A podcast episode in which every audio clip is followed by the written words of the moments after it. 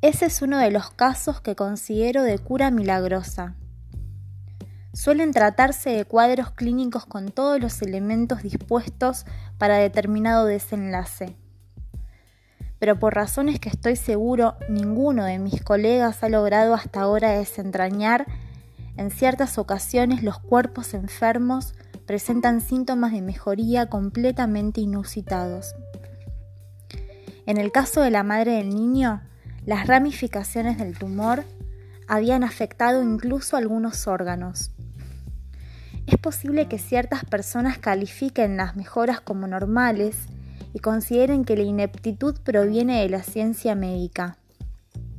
Sobre todo quienes ven la medicina como una actividad sustentada en la charlatanería. De alguna manera estoy de acuerdo con aquellas ideas.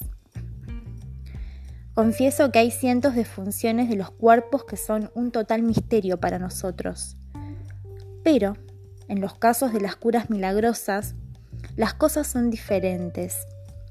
Llamo así a las mejorías que ocurren cuando después de años de experiencia con cuadros similares, algunos síntomas escapan a los cauces normales las veces en que una de esas situaciones se presenta en mi ejercicio médico, tengo una reacción que no puedo describir con exactitud.